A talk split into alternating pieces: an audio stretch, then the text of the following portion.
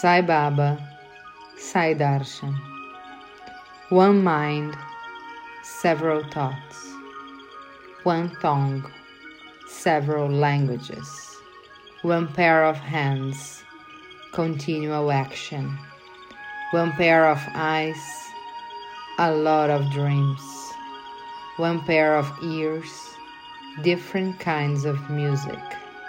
One pair of feet, several paths, one heart, various forms of love, one God, present in each and every one.